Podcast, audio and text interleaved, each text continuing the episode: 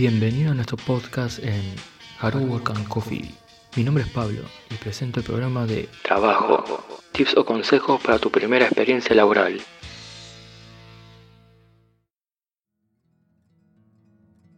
Este podcast está enfocado a las personas que quieren iniciar su experiencia en el mundo laboral con tips o consejos que ayudará a la hora de buscar tu primer trabajo. La octava entrega de nuestro programa los introducirá a los exámenes psicotécnicos. La mayoría de las personas que buscan su primer trabajo suelen ser jóvenes que terminan sus estudios secundarios y quieren ganar dinero para pagar su facultad, ahorrar para vacaciones o para cualquier otro motivo. O también son aquellos que se metieron a fondo a la facultad, se recibieron y como jóvenes profesionales buscan su primer empleo. Si sos uno de ellos, sigue escuchando, que seguro te va a interesar. Y si no también, quizá te sirva la experiencia.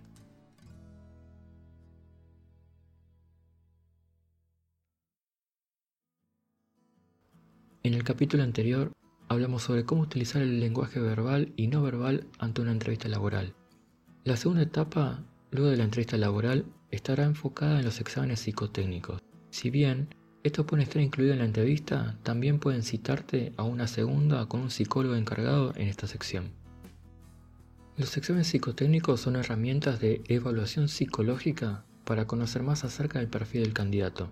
Se obtiene información amplia y variada, se analiza desde el aspecto físico, apariencia, prolijidad, vestimenta y hasta cómo se expresa. Se busca saber cuáles son las competencias más adecuadas para el puesto con las que cuenta el candidato.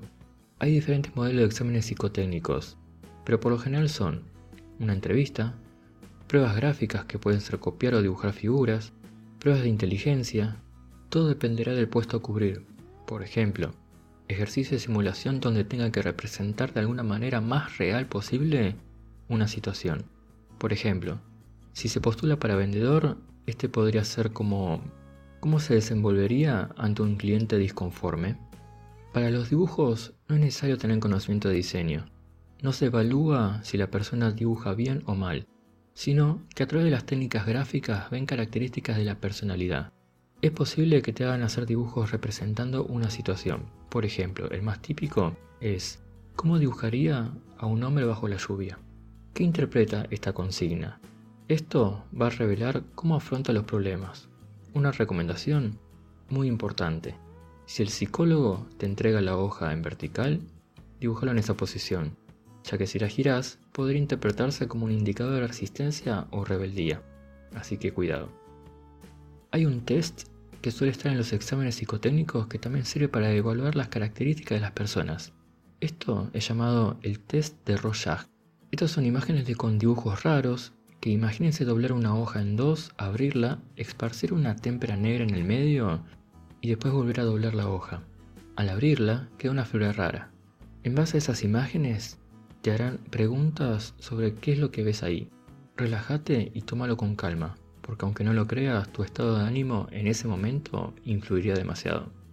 Trata de ver o decir las cosas lo más positivas posibles, ya que por más imaginación y creatividad que tengas, decir algo feo o negativo lo pueden tomar como algo que anda mal en vos.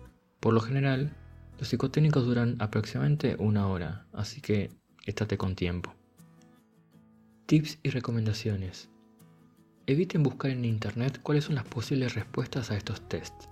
Los profesionales en el tema se darán cuenta rápidamente que estás haciendo trampa, ya que detectan que son conocimientos que aprendiste de memoria y no son espontáneos. Pero si querés a modo informativo ver y de qué se trata, nadie te lo impedirá. Lo siguiente, ten en cuenta que no tenés que mentir, es mejor responder con claridad lo que se te pregunta, no seas negativo, no te enojes, tenete confianza deberás tener una actitud positiva. Solo relájate ante el psicólogo y sea auténtico al responder. Eso te ayudará a ser más claro y demostrar ser positivo para salir adelante en esta prueba. Eso es todo por hoy. En el próximo capítulo estaremos hablando sobre el examen preocupacional, así que no te lo pierdas.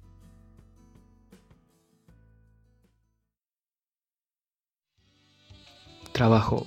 Tips o consejos para tu primera experiencia laboral es un programa de Haru Work and Coffee. Seguinos en Instagram, harua.podcast. Si te gustó el programa, compartilo con tus amigos.